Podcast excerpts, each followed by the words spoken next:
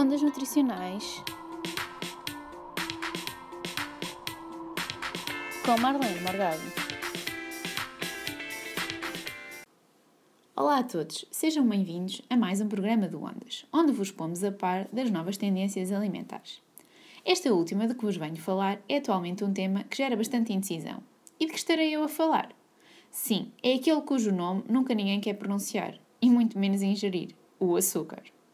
Hoje em dia, cada vez mais, as recomendações nutricionais indicam uma dieta anti-açúcar, muito devido aos seus comprovados efeitos nefastos, desde o momento antes do nascimento até ao desenvolvimento de doenças no adulto. Sendo exemplos as patologias cardiovasculares, diabetes e obesidade, sendo, portanto, considerada importante a sua eliminação da dieta.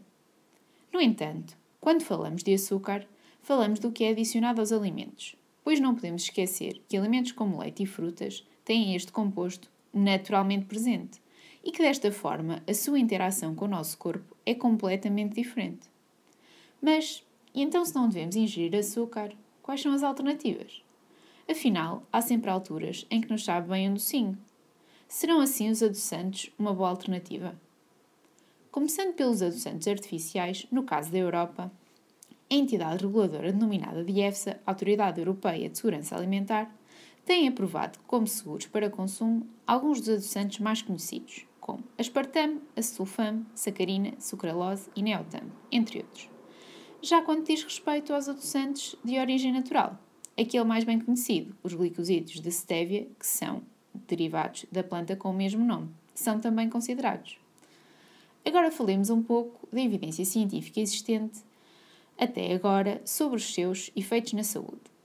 A maioria das pessoas que opta por adoçantes tem como objetivo diminuir ou controlar o seu peso, uma vez que, inversamente ao açúcar, estes compostos são desprovidos de calorias e, deste modo, promovem uma diminuição do peso. Porém, atenção, existem outros estudos que revelam o oposto. E porquê? Perguntam vocês agora. A explicação é devida a uma possível redução da sensibilidade dos receptores de açúcar nas membranas uma vez que estes compostos podem ter um poder adoçante até 8 mil vezes superior ao açúcar.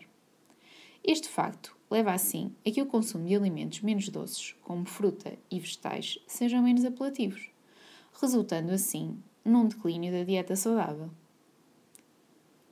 Assim, ainda que os adoçantes possam ter alguns efeitos menos benéficos, a sua recomendação pode ocorrer de modo a modelar a diminuição da ingestão de produtos açucarados, que são comprovadamente prejudiciais à nossa saúde. Como mensagem final, quero-vos apenas dizer que, aos verdadeiros alimentos, como fruta da época ou leite, não precisa de ser adicionado ou substituído qualquer açúcar, afinal, eles já são naturalmente saudáveis. Assim, Prefiram o verdadeiro ao processado e o saudável ao adicionado.